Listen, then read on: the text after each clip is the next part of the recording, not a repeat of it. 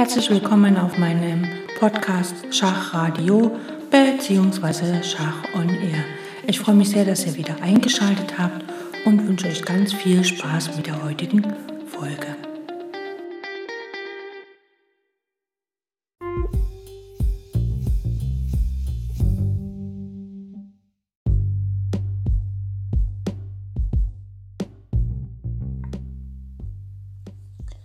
Wilhelm Steinitz war der erste Schachweltmeister. Steinitz war eine Kämpfernatur und scheute keine Auseinandersetzung. Wie schon vor dem Wettkampf mit Zuckertod wählte er sich erneut den erfolgreichsten und seine Stellung in der Schachwelt am ehesten bedrohenden Spieler zum Kampf um, die, um den Weltmeistertitel.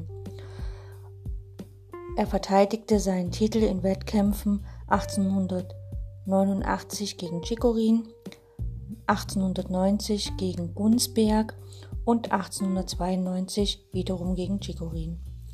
1894 musste sich Steinitz dem jungen deutschen Talent Emanuel Lasker geschlagen geben. Den Verlust seines Titels erkannte er aber erst an, nachdem er 1896 einen Revanchekampf gegen Lasker ebenfalls verloren hatte.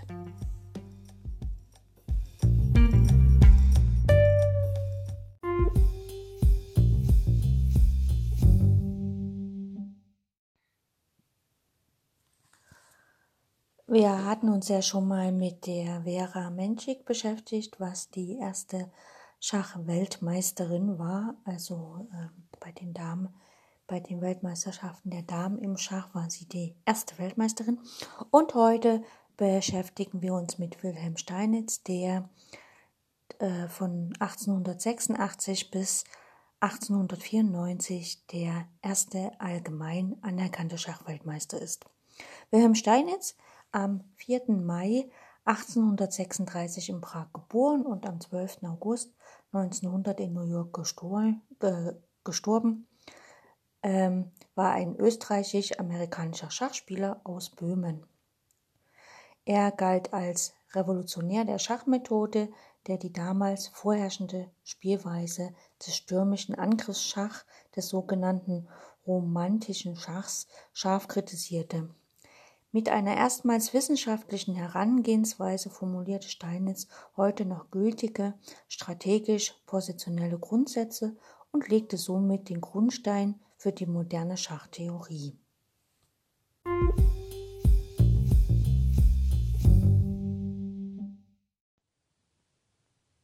Beginnen wir mal von vorne mit ein bisschen aus dem Leben von Wilhelm Steinitz. Und zwar wurde er als 19 neuntes Kind von 13 Kindern des Schneiders Josef Salomon Steinitz und dessen Frau Anna geboren. Als Geburtstag wurde gelegentlich der 17. Mai angegeben. Dies beruht auf einer irrtümlichen Angabe von Steinitz selbst aus dem Jahre 1887, die er jedoch später auch korrigiert hat.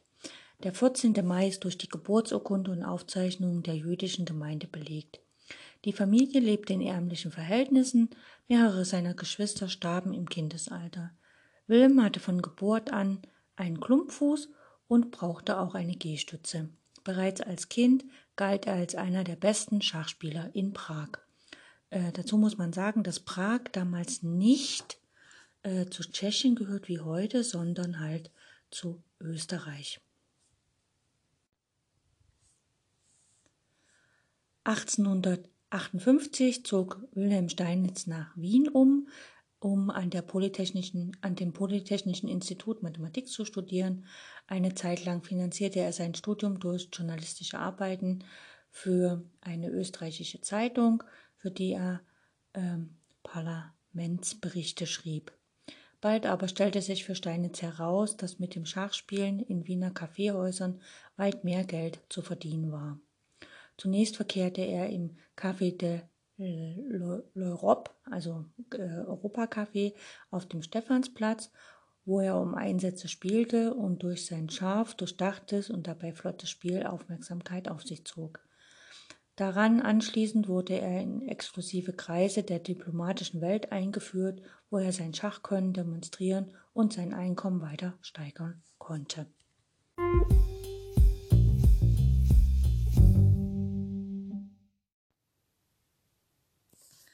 Im Jahre 1859 nahm er erstmals am Meisterschaftsturnier der Wiener Schachgesellschaft teil und errang auf Anhieb den dritten Preis.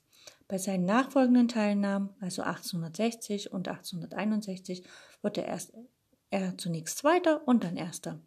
Seine äußere Erscheinung und sein Verhalten gaben in den Wiener Schachkreisen Anlass zu zahlreichen Erzählungen über ihn. Sein Äußeres wurde mit der Figur, äh, mit einer Figur aus dem gleichnamigen Drama von Albert Emil Brachvogel verglichen, nämlich Narziss Rameau. Eine bekannte, erstmals 1873 in der österreichischen Schachzeitung publizierte Anekdote beschreibt eine Partie gegen den wohlhabenden Bankier Epstein, zu dem Steinitz gesagt haben soll, Sie sind der Epstein an der Börse. Hier bin ich, Epstein. Durch seine Erfolge wurde er schnell international bekannt.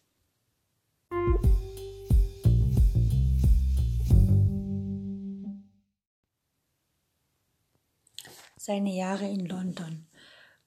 1862 nahm Wilhelm Steinitz in London an seinem ersten internationalen Turnier teil und errang dort den sechsten Platz. Er gewann einen Preis in Höhe von fünf Pfund.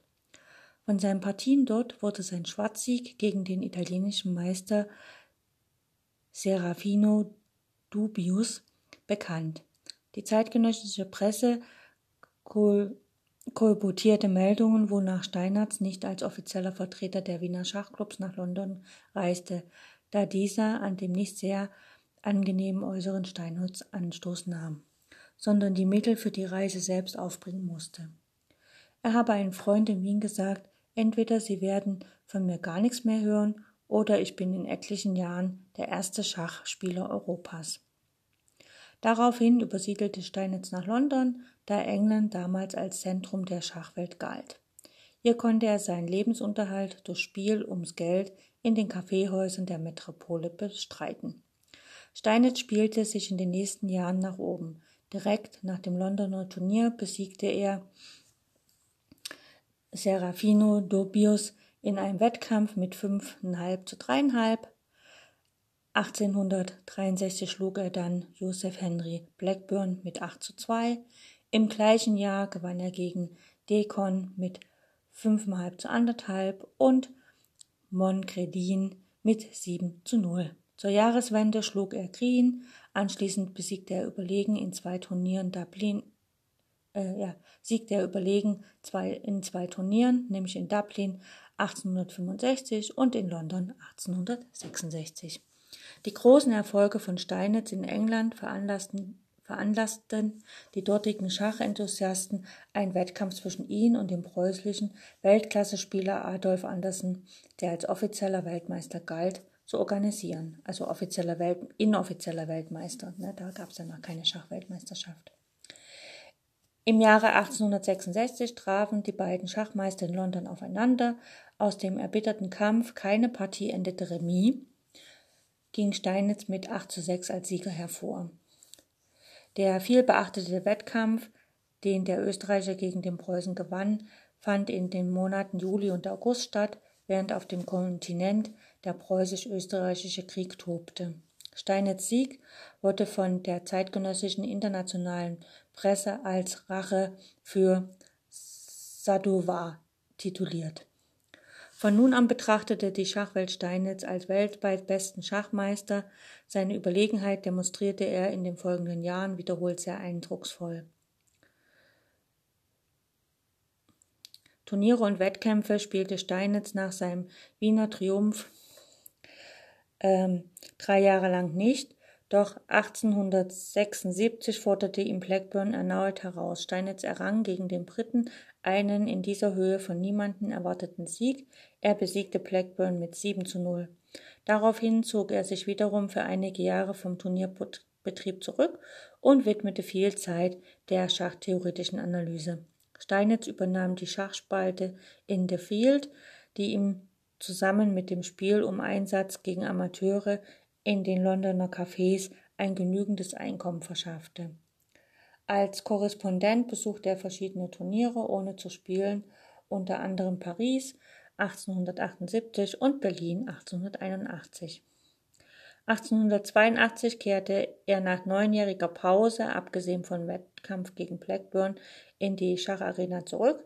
Er beteiligte sich am Turnier in Wien, wo er geteilter Erste wurde.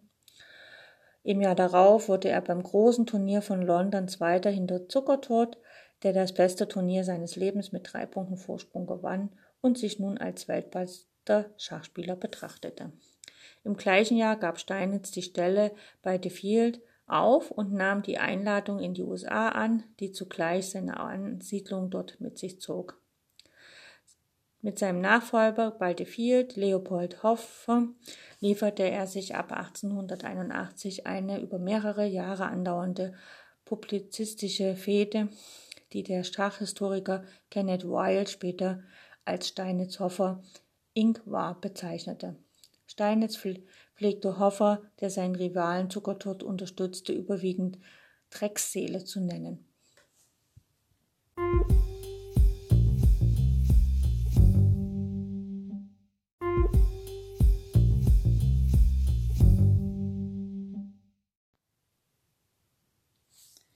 Seine Zeit in den Vereinigten Staaten und sein Weltmeistertitel.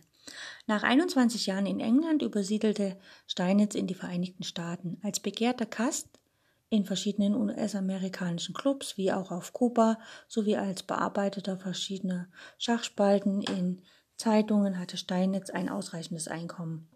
Es sind eine Vielzahl an Simultan-, Blind-, Gelegenheits- und Wettkampfpartien aus seiner amerikanischen Zeit überliefert. Von 1885 bis 1891 leitete er das Internationale Chess-Magazin, eine weltweit anerkannte Schachzeitschrift.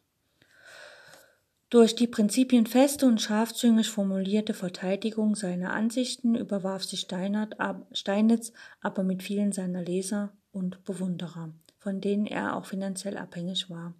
Aus diesen Gründen war er später genötigt, seine Zeitschrift wieder einzustellen. Ende des Jahres 1885, als Steinitz sich großer Popularität in den USA erfreute, fanden sich Gönner und Mäzene, die einen Wettkampf um den Weltmeistertitel in den Vereinigten Staaten veranstalten wollten. Als Gegner Steinitz wurde Zuckertott eingeladen, der 1883 ja das Turnier in London überlegen vor Steinitz gewonnen hatte. Dem Wettkampf voraus ging allerdings zähe Verhandlungen um Preisgeld und Spielbedingungen und Austragungsmodus. Das haben ja manchmal die Schachmeister äh, so an sich. Ne? Also man denke nur an Fischer, der das echt zur Spitze getrieben hat. Beide Spieler leisteten einen Einsatz von 2000 US-Dollar, der jeweils durch Unterstützer aufgebracht wurde. Der Sieger erhielt 1000 Dollar als Preisgeld, die restlichen 3000 Dollar wurden seinen Unterstützern ausgezahlt, die somit einen Gewinn erzielen konnten, wenn sie auf den richtigen Spieler gesetzt hatten. Zuckertott überquerte schließlich den Atlantik zu dem Match, der als erster offizieller Wettkampf um die Schachweltmeisterschaft gilt. Der Zweikampf wurde in drei amerikanischen Städten ausgetragen. Gespielt wurde ab dem 11. Januar 1886 in New York, in denselben Räumlichkeiten am Broadway, in denen Jahrzehnte zuvor der Amerikaner Paul Murphy zahlreiche Erfolge gefeiert hatte. Es wurden auch derselbe Schachtisch und die gleichen Schachfiguren verwendet, mit denen Murphy damals gespielt hatte. Die weiteren Stationen des Matches waren St. Louis und schließlich New Orleans. Steinitz, der die gespielten Partien für sein internationales Chessmagazin während der laufenden Kampfes analysierte, gewann gegen Zuckertot mit großem Vorsprung. Zwar lag er im ersten Wettkampfabschnitt mit 1 zu 4 zurück, doch er holte er sich in der Mitte des Wettkampfs und schlug Zuckertot, der schließlich physisch und psychisch zusammenbrach. Nach Gewinnpartien mit 10 zu 5, also fünf Partien endeten Remis davon. Die 20. Partie des Wettkampfes musste wegen Krankheit Zuckertots drei Tage verschoben werden. Er verlor sie dann am 29. März in nur 19 Zügen nach einer halben Stunde. Steinitz galt nun auch offiziell als Weltmeister. Am 23. November 1888 wurde er US-amerikanischer Staatsbürger. Er lebte in einem Haus, etwa 30 Meilen von New York entfernt. Als kämpferischer Geist ruhte Steinitz sich nicht auf den einmal erworbenen Lorbeeren aus. Er war bei den amerikanischen Schachfreunden um Unterstützung weiterer Wettkämpfe. Solange er Weltmeister war, spielte Steinitz alle seine Wettkämpfe um die Weltmeisterschaft in der neuen Welt. 1889 gewann er in Havanna auf Kuba gegen den Russen Michael Chigorin, gegen den er zuvor in London beide Partien noch verloren hatte. Also das war ja 1883. Mit 10 zu halb und 6,5 gewann er halt auf Kuba. Um die Jahreswende 1890-91 spielte er in New York einen Weltmeisterschaftskampf gegen den Ungarn Isigor Günzberg, den er mit 10,5 zu 8,5 bezwang. Und ein Jahr später spielte er nochmals gegen Gigorin, wieder auf Kuba.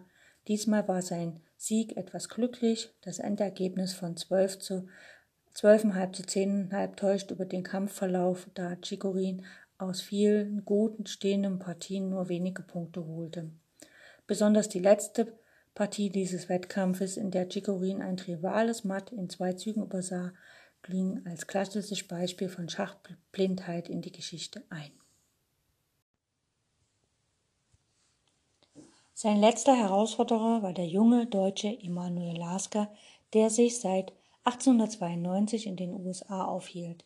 Clubs in den USA und Kanada veranstalteten 1894 einen Zweikampf, der auf zehn Gewinnpartien ausgelegt war. Der 58-jährige Steinitz unterlag dem 25-jährigen neuen Weltmeister deutlich mit 5 zu 10, also vier Partien endeten Remis. Sein unbedingter Wille, den Weltmeistertitel zurückzuerobern, ließ Steinitz nicht ruhen. Er nahm an verschiedenen Turnieren in den 90er, also 1890er Jahren teil und obwohl er keines mehr gewinnen konnte, kam er bis auf London 1899 in jedem, in jedem Turnier in die Preisränge. Gänge, Ränge. In, einem guten Tag konnte er jeden Gegner gefährlich werden und manche seiner Glanzpartien stammen aus den letzten Jahren seiner Schachkarriere. Der bekannteste, die bekannteste dieser Partien ist sein Sieg gegen von Barteleben im Turnier von Hastings 1895, was wir uns gleich anschauen, bei dem Steinitz auf den fünften Platz kam. Sein bestes Ergebnis aus dieser letzten Schaffensperiode war der zweite Platz beim St. Petersburger Viermeisterturnier 1895-96 hinter Immanuel Lasker. Lasker gewährte Steinitz zur Jahreswende 96-97 in Moskau einen Revanchekampf um den Weltmeistertitel. Dem mittlerweile 60-jährigen Steinitz fehlte jedoch die Energie und Ausdauer, um gegen den jungen Weltmeister bestehen zu können, und er unterlag deutlich mit 2 zu 10 Gewinnpartien. Fünf Partien davon endeten Remis. Der Verlust seines Titels beeinträchtigte Steinitz psychische Verfassung in hohem Maße. Noch in Moskau nach dem Verlust des Wettkampfes verschlechterte sie sich zunehmend verschlechterte sie sich dermaßen, dass er von März bis April 97 in einer Moskauer Nervenheilanstalt behandelt werden musste. Steinitz widmete sich nämlich nach dem Wettkampf seiner geplanten Erfindung. Er wollte ohne technische Hilfsmittel, also ohne Apparat und Drähte, durch Gedankenübertragung telefonieren. Seine Sekretärin, die beobachtete, wie Steinitz am offenen Fenster stehend auf Antwort wartete, leitete die Schritte zur Einweisung von Wilhelm Steinitz ein. Nach seiner Entlassung kehrte Steinitz über Wien nach New York zurück und spielte in den kommenden drei Jahren bis kurz vor seinem Tod noch in internationalen Turnieren. Im Februar und Mai 1900 wurde Steinitz erneut psychiatrisch behandelt. Zuletzt hatte er Halluzinationen, dass von ihm elektrische Ströme ausgingen und er auf diese Weise die Schachfiguren bewegen konnte. Steinitz verstarb verbittert und von materieller Not gezeichnet wenige Monate später im New Yorker Staatsirrenhaus Watts Island. Laut Totenschein an Herzversagen. Seine höchste historische Elo-Zahl erreichte Wilhelm Steinitz im April 1876 mit einem errechneten Wert von äh, 2826, also 2826. Ähm, diese äh, historischen Elo-Zahlen wurden ja später aufgrund der Partien und der Gegner also quasi zurückgerechnet. Also man nahm halt die Gegner von heute, deren Wertzahl, und hat dann in allen Turnieren quasi rückwärts gerechnet, was die Meister damals für ähm, Mehrzahlen hätten haben können.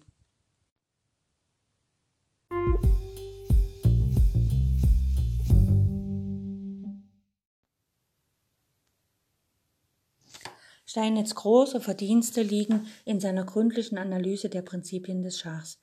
Er verstand sich als Begründer der modernen Schule, deren Anhänger eine Schachpartie systematisch nach strategischen Prinzipien gestalten.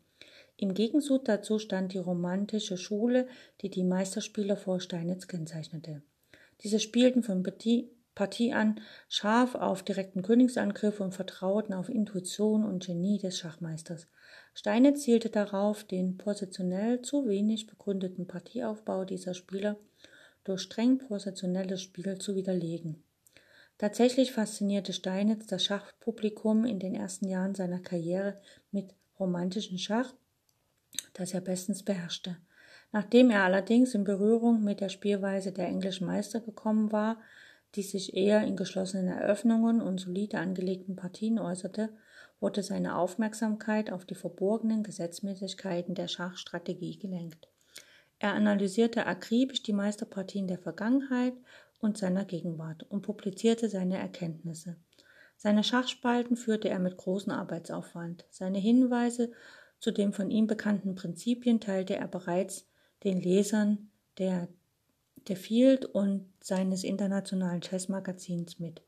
Doch publizierte er 1800 1989 das Lehrbuch The Modern Chess Instructor, ein Werk, in dem er seine moderne Schule näher erläuterte und alle von ihnen entdeckten Prinzipien, die heute Allgemeingut aller Schachspieler sind, entwickelte. Steinitz wurde zunächst nur von wenigen verstanden. Er wandte seine Erkenntnisse in seinen eigenen Partien an, doch erschienen diese seinen Zeitgenossen als bizarr und dunkel. Es fiel den meisten schwer, die Ideen hinter den Zügen von Steinitz zu erkennen und viele versuchten, ihn lächerlich zu machen. Erst mit der Generation von Emanuel Lasker und Siegbert Tarasch wurde er als Neuerer gewürdigt. Lasker behauptete, Steinitz mit dessen eigenen Waffen geschlagen zu haben. In seinem Lehrbuch des Schachspiels 1925 nimmt die Darstellung der von Steinitz entwickelten Prinzipien breiten Raum ein. Im Jahre 1927 formulierte der Wiener Meister Hans Knoch dessen Auffassung von Steinitz Spielweise folgendermaßen.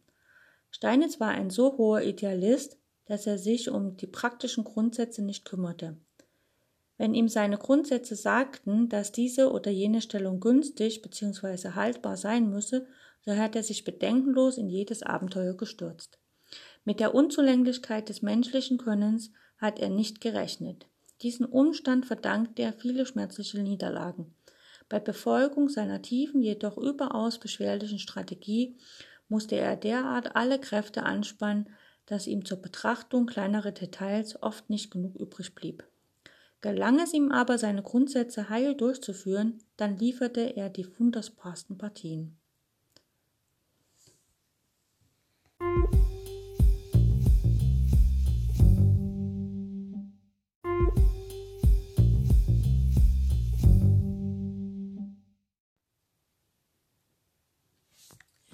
Ein Beispiel für den Glauben an die Widerstandskraft einer Stellung ohne Bauernschwächen ist die Partie von Steinitz gegen Lasker im Turnier von Haskins. Die schauen wir uns gleich an. Nach 17 Zügen sind alle schwarzen Figuren wieder auf der Grundreihe versammelt. Im Laufe der Zeit wurde diese Partie, die Lasker nach 14, 40 Zügen dann gewann, sehr unterschiedlich kommentiert. Während die Deutsche Schachzeitung meinte, dass diese Spielweise den eigentümlichen Humor von Steinitz zeigte, sprachen spätere Autoren von einem profunden Plan zur Umgruppierung der Figuren oder einem psychologischen Trick, um den Gegner zu überhasteten Angriffsversuchen zu verleiten. Schauen wir uns die Partie mal an. Ähm, wir haben hier die Grundstellung und ähm, Wilhelm Steinitz hat die schwarzen Figuren, Emanuel Lasker die weißen und es geht los mit, mit E4, ganz normal und ähm, der Herr Gunsberg hat die hier analysiert. Also Weiß spielt E4, Lars, äh, Steinitz antwortet mit E5, Springer F3, Springer C6, Läufer B5, ganz normal Spanisch, A6. Ja, das ist halt äh, Spanisch ganz klassisch. Äh, Weiß spielt Läufer A4 und Schwarz spielt D6, will ja die Bauernstruktur in Ordnung halten. Weiß spielt Rochade, Schwarz Springer E7, Weiß spielt C3, Schwarz spielt Läufer D7, also entwickelt sich alles ganz normal. Und Weiß spielt D4, befragt das Zentrum direkt. Und weil Schwarz will nicht das Bauernzentrum verlieren, spielt also Springer G6. Beispiel Turm E1, ganz normal, wenn sich die Linien öffnen, steht der Turm den König schon gegenüber. Und Schwarz spielt Läufer E7. Weiß spielt Springer BD2, stützt quasi den Bauern auf E4 und bereitet damit auch äh, im Zentrum den Vormarsch vor. Und Schwarz spielt Rochade. Weiß Springer F3, gruppiert den Springer um, der will nach E3 gehen. Und Schwarz spielt Dame E8. Und hier sieht man schon ein bisschen ein sonderbares Manöver.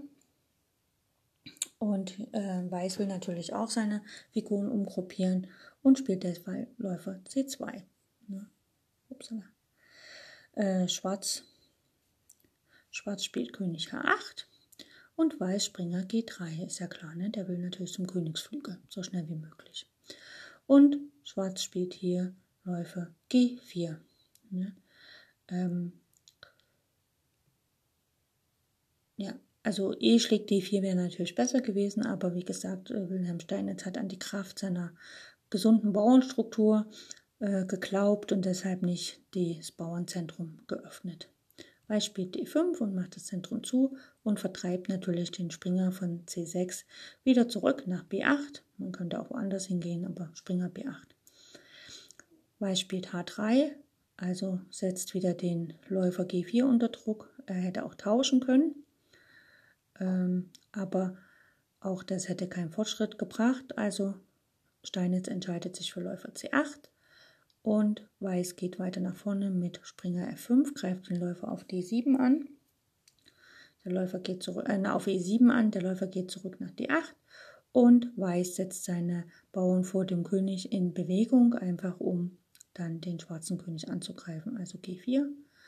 Und Schwarz spielt Springer E7. Es wäre jetzt fatal, auf E7 zu tauschen. Weiß will ja dem Schwarzen nicht helfen und deswegen entwickelt er lieber seine Figur auch mal zurück, Springer G3. Und Schwarz spielt Springer G8. Und das hat jetzt, äh, das hat jetzt Schwarz von seiner Strategie, dass er halt einfach ähm, das Bauern, die Bauernstruktur aufrechterhalten will. Jetzt hat er alle Figuren wieder auf der Grundlinie und Weiß hat sich natürlich von den Figuren her deutlich besser entwickelt. Weiß spielt hier König G2 sein Plan ist ja, auf der Haarlinie aktiv zu werden. Und jetzt muss natürlich auch mal Schwarz ein bisschen aktiver spielen, sonst wird das hier gar nichts. Und fängt halt an mit Springer D7, also der Springer von B8 kommt jetzt langsam ins Spiel. Äh, Weiß spielt Läufer E3, Schwarz Springer B6 und Weiß spielt hier B3, möchte den Springer natürlich nicht in das weiße Reich lassen. Und jetzt spielt Weiß Läufer D7 das heißt, wenn der Springer wieder mal angegriffen wird, muss er halt zurück nach C8. Und Weiß spielt hier C4, hat jetzt eine schöne Bauernkette, A2, B3, C4, D5, äh, gestützt noch von E4. Schwarz spielt Springer C8, was auch wieder sehr merkwürdig erscheint, äh, aber Schwarz will wahrscheinlich über Springer E7 wieder ins Spiel kommen. Gut. Weiß spielt Dame D2, das war ja sein Plan, um zu gruppieren und am Königsflügel aktiv zu werden. Und jetzt spielt Schwarz Springer C nach E7. Ne, möchte natürlich irgendwann mal F5 spielen. Und Weiß spielt hier C5 und befragt natürlich den Bauern direkt. Schwarz spielt G6, bereitet immer noch F5 vor. Und Weiß spielt Dame C3. Wenn jetzt F5 kommt, kann man rausnehmen und der Bauer auf E5 hat ein bisschen Sorge. Gut. Schwarz spielt F5, das war die ganze Zeit sein Plan, das hat er ewig lange vorbereitet und der Springer schlägt auf E5. Springer F3 schlägt auf E5. Das ist natürlich so eine große Überraschung, dass hier Weiß direkt eine Figur opfert. Schwarz nimmt auf D5 mit dem Bauern raus und Weiß schlägt auf E5 mit der Dame mit Schach. Jetzt muss der Springer nach F6, er kann da also nicht bleiben. Und mit Läufer D4 wird der Springer noch einmal angegriffen. Und äh, Weiß schlägt auf G4, äh, Schwarz schlägt auf G4 und Weiß schlägt auch auf G4 und jetzt kann der Springer natürlich nicht zurückschlagen, aber der Läufer kann auf G4 schlagen Und jetzt geht die Dame nach G5. Der Springer ist zweimal angegriffen auf F6, kann sich nicht bewegen. Also muss die Dame irgendwie was versuchen zu machen. Oder man könnte Springer G8 spielen. Der Springer von E7 nach G8. Aber hier spielt Schwarz Dame D7. Er möchte natürlich hier angreifen. Und jetzt spielt Weiß Läufer schlägt F6 Schach. Der König geht nach G8 und Weiß spielt jetzt Läufer D1. Das ist ja kein Grund hier in Hektik zu verfallen. Ähm, Schwarz spielt Läufer H3 Schach und der König geht nach G1 auf ein schwarzes Feld. Da kann nichts mehr passieren, denn der schwarzfeldrische Läufer äh, ist ja da für immer hin verbannt. Gut, der Springer schlägt auf D5, befreit quasi den Läufer und Weiß nimmt erstmal auf D8 den Läufer raus und der Springer geht jetzt nach F4. Ja. Es muss ja noch nicht zurückgeschlagen werden. Aber Weiß spielt einfach Läufer F6 und hat damit sozusagen äh, eine ganze Figur mehr. Schwarz spielt damit D2, versucht halt aktiv zu spielen und ähm, mit Dame schlägt E1 matt zu setzen. Aber der Turm geht einfach nach E2.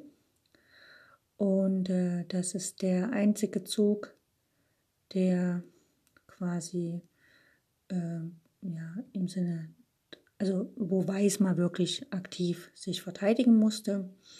Und jetzt schlägt der Springer auf E2 mit Schach. Und Weiß schlägt auf E2 mit dem Läufer.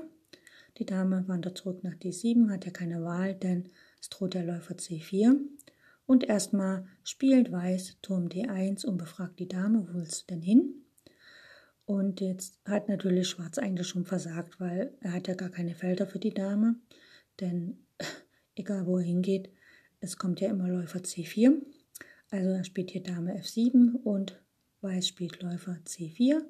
Dann kommt der Läufer nach E6 zurück und Weiß spielt hier E5. Also er hat keine Sorge, dass er irgendwie den Läufer verliert. Denn wenn der Läufer schlägt auf C4, dann spielt Weiß einfach Springer F5. Der Bauer auf G6 ist ja gefesselt durch die Dame auf G5 und es droht einfach Springer H6 Schachmatt. Und äh, das ist natürlich, ähm, ja, das ist der finale Zug. Das heißt also, hier hat tatsächlich auch ähm, dann Schwarz aufgegeben, denn er kann gegen das Matt eigentlich nichts mehr tun. Äh, das kann nicht verhindert werden. Er hat keinen Racheschach und gar nichts. Also eine sehr nette Partie, die zeigt, dass wenn man wirklich diesen Strukturen, wenn man äh, nach Schablone spielt, dass man da nichts davon hat.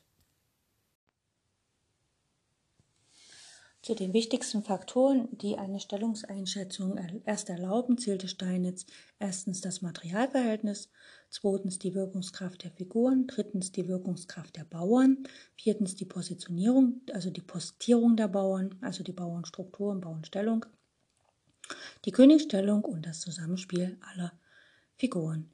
Für sich genommen stellte jede äh, stellt keiner dieser Punkte eine Neuerung dar, so behauptete Philidor Mitte des 18. Jahrhunderts, die Bauern sind die Seele des Schachspiels und die romantische Schachschule legte großen Wert auf die Wirkungskraft der Figuren. Steinitz systematisierte die Stellungsbeurteilung jedoch und propagierte viele neue Sichtweisen. Er wies, so wies er beispielsweise nach, dass die Grundstellung der Bauern vor dem rochierten König die sicherste Verteidigungsstellung für diesen ist. Er trug auch dazu bei, seine Zeitgenossen die Beurteilung des Läuferpaars deutlich zu machen. Ein damals noch recht neues strategisches Konzept. Steinitz formulierte außerdem den Grundsatz, dass ein Flügelangriff am besten durch einen Gegenschlag im Zentrum beantwortet wird. Stellungen mit einem Isolani hielt er wegen der daraus resultierenden Felderschwächen für ungünstig. Auf seine neuartige Beurteilung einer Stellung begründete Wilhelm Steinitz folgende Prinzipien der Strategie. Es herrscht aus der Grundstellung heraus ein Gleichgewicht der Kräfte. Zweitens, erst wenn dieses Gleichgewicht gestört ist, ist ein scharfer Angriff gerechtfertigt bzw. taktische Schläge sind möglich. Drittens, Angriffe müssen gegen die schwachen Punkte des Gegners geführt werden und viertens, die Verteidigung muss so ökonomisch sein wie nur möglich. Das kennen wir auch von, ähm, von Herrn Nimsowitsch, der sagt, ein gedeckter Bauer ist ein, ein Bauer ist nur gedeckt, wenn er von einem Bauern gedeckt ist. Also das ist dann ein gedeckter Bauer. Diese Formulierungen haben ihre Gültigkeit bis heute behalten. Und zum Abschluss werden wir uns jetzt noch seine berühmteste Partie anschauen.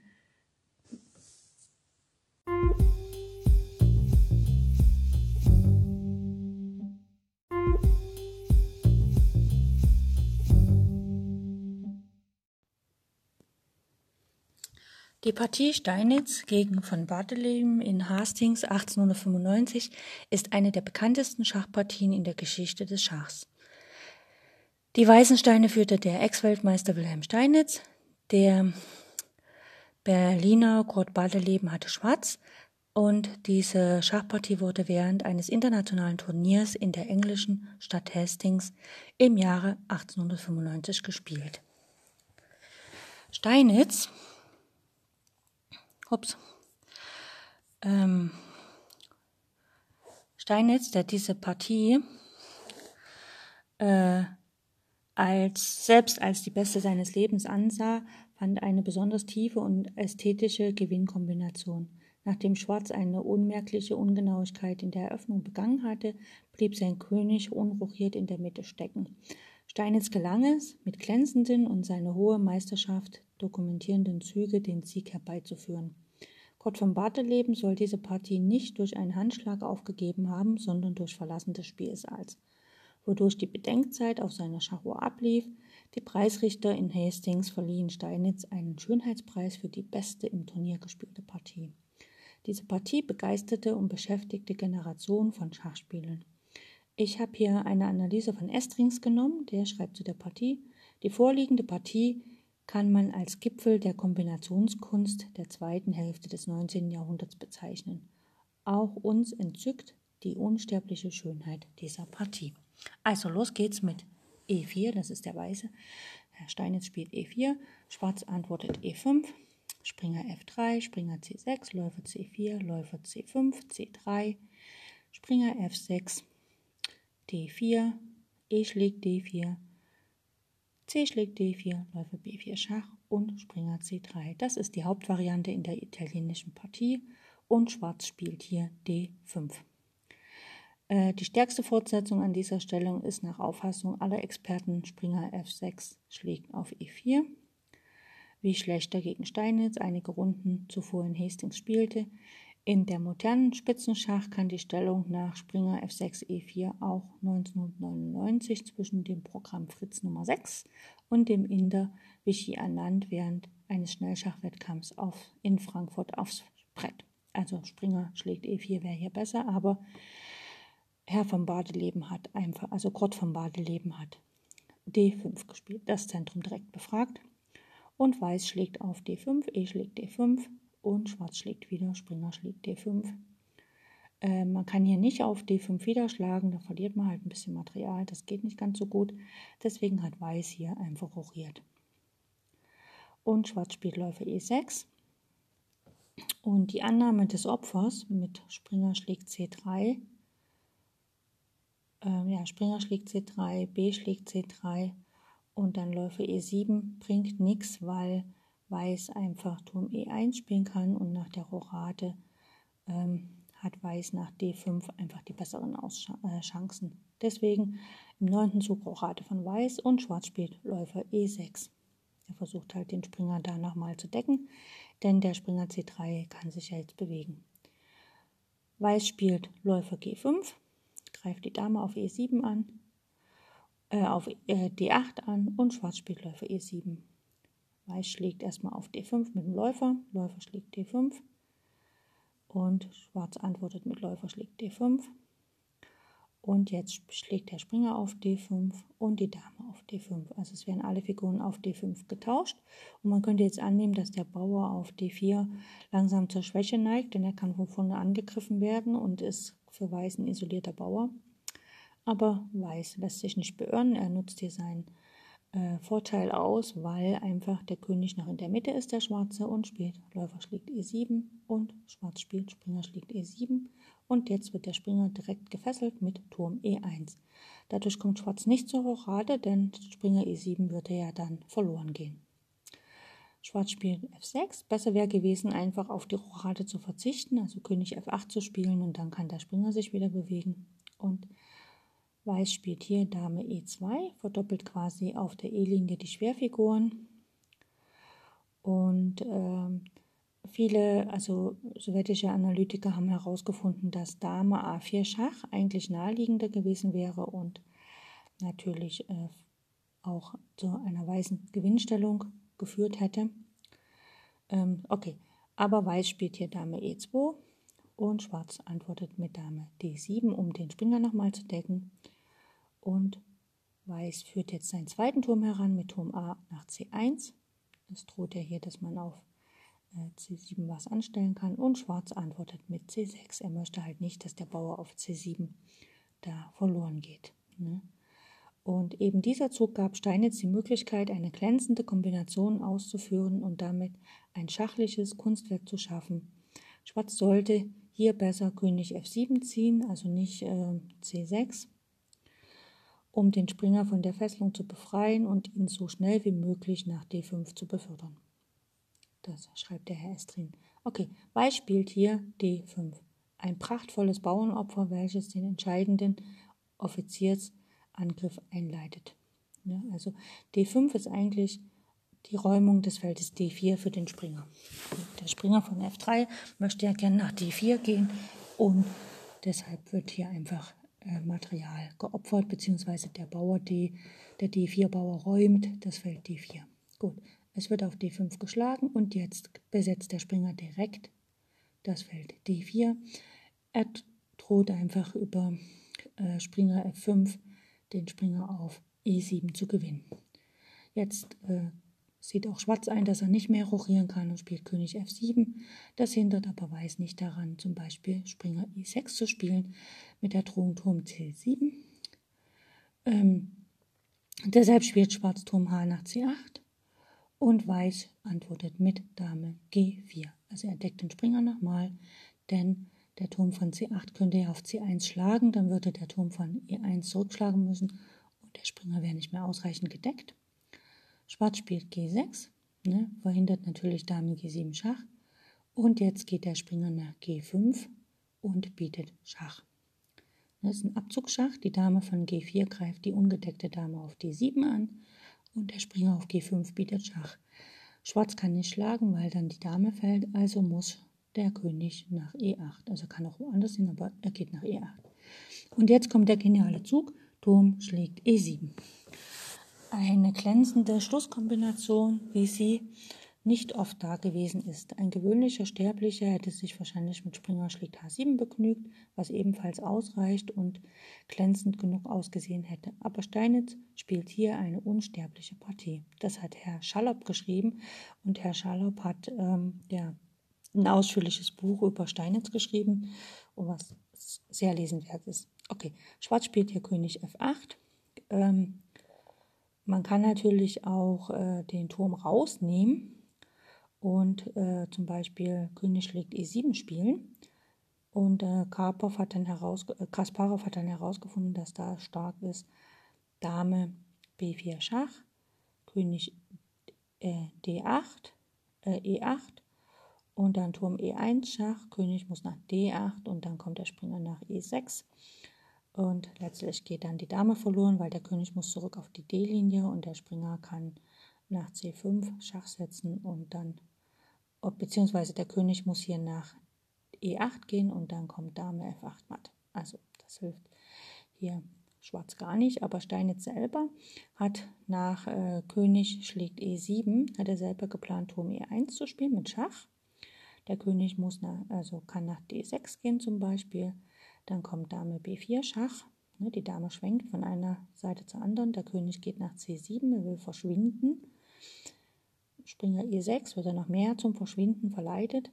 Der König geht nach B8 und dann kommt Dame F4, also wieder ein Schwenk mit Schach. Der Turm kann nach C7, aber das ändert nichts, weil der Springer auf C7 schlägt. Es droht ein Abzug ne, oder sogar ersticktes Matt könnte man hier drohen. Wenn die Dame auf C7 schlägt, ändert das gar nichts, weil der Turm auf E8 einfach matt setzt. Beziehungsweise wenn der König nach Turm E1 nicht nach D6 geht, sondern nach D8, kommt Springer E6 Schach. Der König muss auf die E-Linie, König E7 von mir aus und dann kommt Springer C5 mit Damengewinn. Ja, und das ist dann natürlich auch nicht sehr schön für Schwarz. Deswegen hat sich hier Schwarz dafür entschieden, nach Turm schlägt E7 Schach nicht rauszunehmen auf E7 mit dem König, sondern nach F8 zu gehen, König F8. Und jetzt folgt eine wunderbare Endkombination, also die mir sehr gut gefällt. Äh, Turm F7 Schach. Ähm, Schwarz kann ja, Turm F7 Schach, König geht nach G8 und hier kann Weiß nicht auf ähm, hier kann Weiß nicht auf die 7 schlagen, weil wenn Weiß hier ähm, ja, wenn Weiß hier Dame schlägt D7 spielt, dann kommt einfach Schwarz äh, Turm C1 matt, das geht nicht. Und wenn nach Turm F7 Schach äh, Schwarz auf F7 mit der Dame schlägt, ne? Dame schlägt F7 geht ja auch, könnte man halt sagen, okay, ich opfere die Dame. Dann folgt aber einfach Turm C8 Schach und äh, der Turm kann schlagen. Also wenn sich nach Turm F7 Schach Weiß dazu entschließt, Dame F7 zu spielen, dann könnte man ja sagen, hm, verliert die Dame, aber das würde er nicht machen, weil wenn äh, Schwarz, äh, wenn Weiß jetzt Springer G5 schlägt F7 spielt, dann folgt wieder Turm C1 matt. Das ist unangenehm. Beziehungsweise Schach, Dame D1, Turm D1 matt. Deswegen müsste hier nach Dame F7 einfach Weiß auf C8 mit dem Turm nehmen, mit Schach. Der Turm von A1 muss wieder nehmen und dann kann die Dame mit Schach schlagen und oder dann ist zumindest Zeit, um einfach, ähm, dann kann man die Dame gewinnen. Gut. So, deswegen nach Turm F7 spielt Schwarz König G8 und Weiß bleibt am Ball mit da Turm G7 Schach. Äh, die Dame kann wieder nicht nehmen, weil ja immer noch der Turm auf C8 hängt. Deswegen spielt Schwarz hier König H8, aber der kann, äh, der Bauer kann genommen werden, Turm H7 Schach. Und hier gab Schwarz, wie gesagt, auf, indem er sich entfernte und nicht an das Brett zurückkam und quasi die Partie dann nach Zeit verloren hat. Steinitz selbst hat folgenden zwingenden Gewinnweg angegeben, nämlich König G8. Äh, Schwarz, äh, Weiß bleibt dran mit Turm G7 Schach. Äh, jetzt geht König H8 nicht, weil einfach die Dame auf H4 oder ja, auf H4 matt setzt. Deswegen, ähm, also König H8 geht noch, aber dann kommt halt Dame H4 Schach. König schlägt auf G7, Dame nach H7 Schach. Der König muss jetzt auf die achte Reihe, also König F8. Jetzt will man natürlich wieder nicht auf D7 schlagen wegen dem Matt, also Dame H8 Schach. König geht nach E7, Dame G7 Schach, sie bleibt halt dran. Der König geht nach E8, das ändert aber nichts, weil die Dame kann ja auf G8 Schach bieten. Der König muss wieder auf die siebte Reihe, also da König E7, Dame G7 Schach, König muss nach D8 und jetzt folgt Dame F8 Schach. Jetzt kann die, weiße, äh, die schwarze Dame dazwischen gehen, wenn sie will. Ja, also Dame E8 geht ja auch nicht anders. Und dann kommt einfach Springer F7 Schach. Und jetzt ist es nahezu, also jetzt geht der König halt hoch nach D7 und dann kann die weiße Dame auf D6 matt setzen. Und das ist halt einfach schön, schön zu sehen, dass einfach mit diesem Zug Turm schlägt E7 so eine lange Kombination eingeleitet wurde und das ist halt das Meisterstück, was uns Wilhelm Steinitz, der erste Schachweltmeister, hinterlassen hat.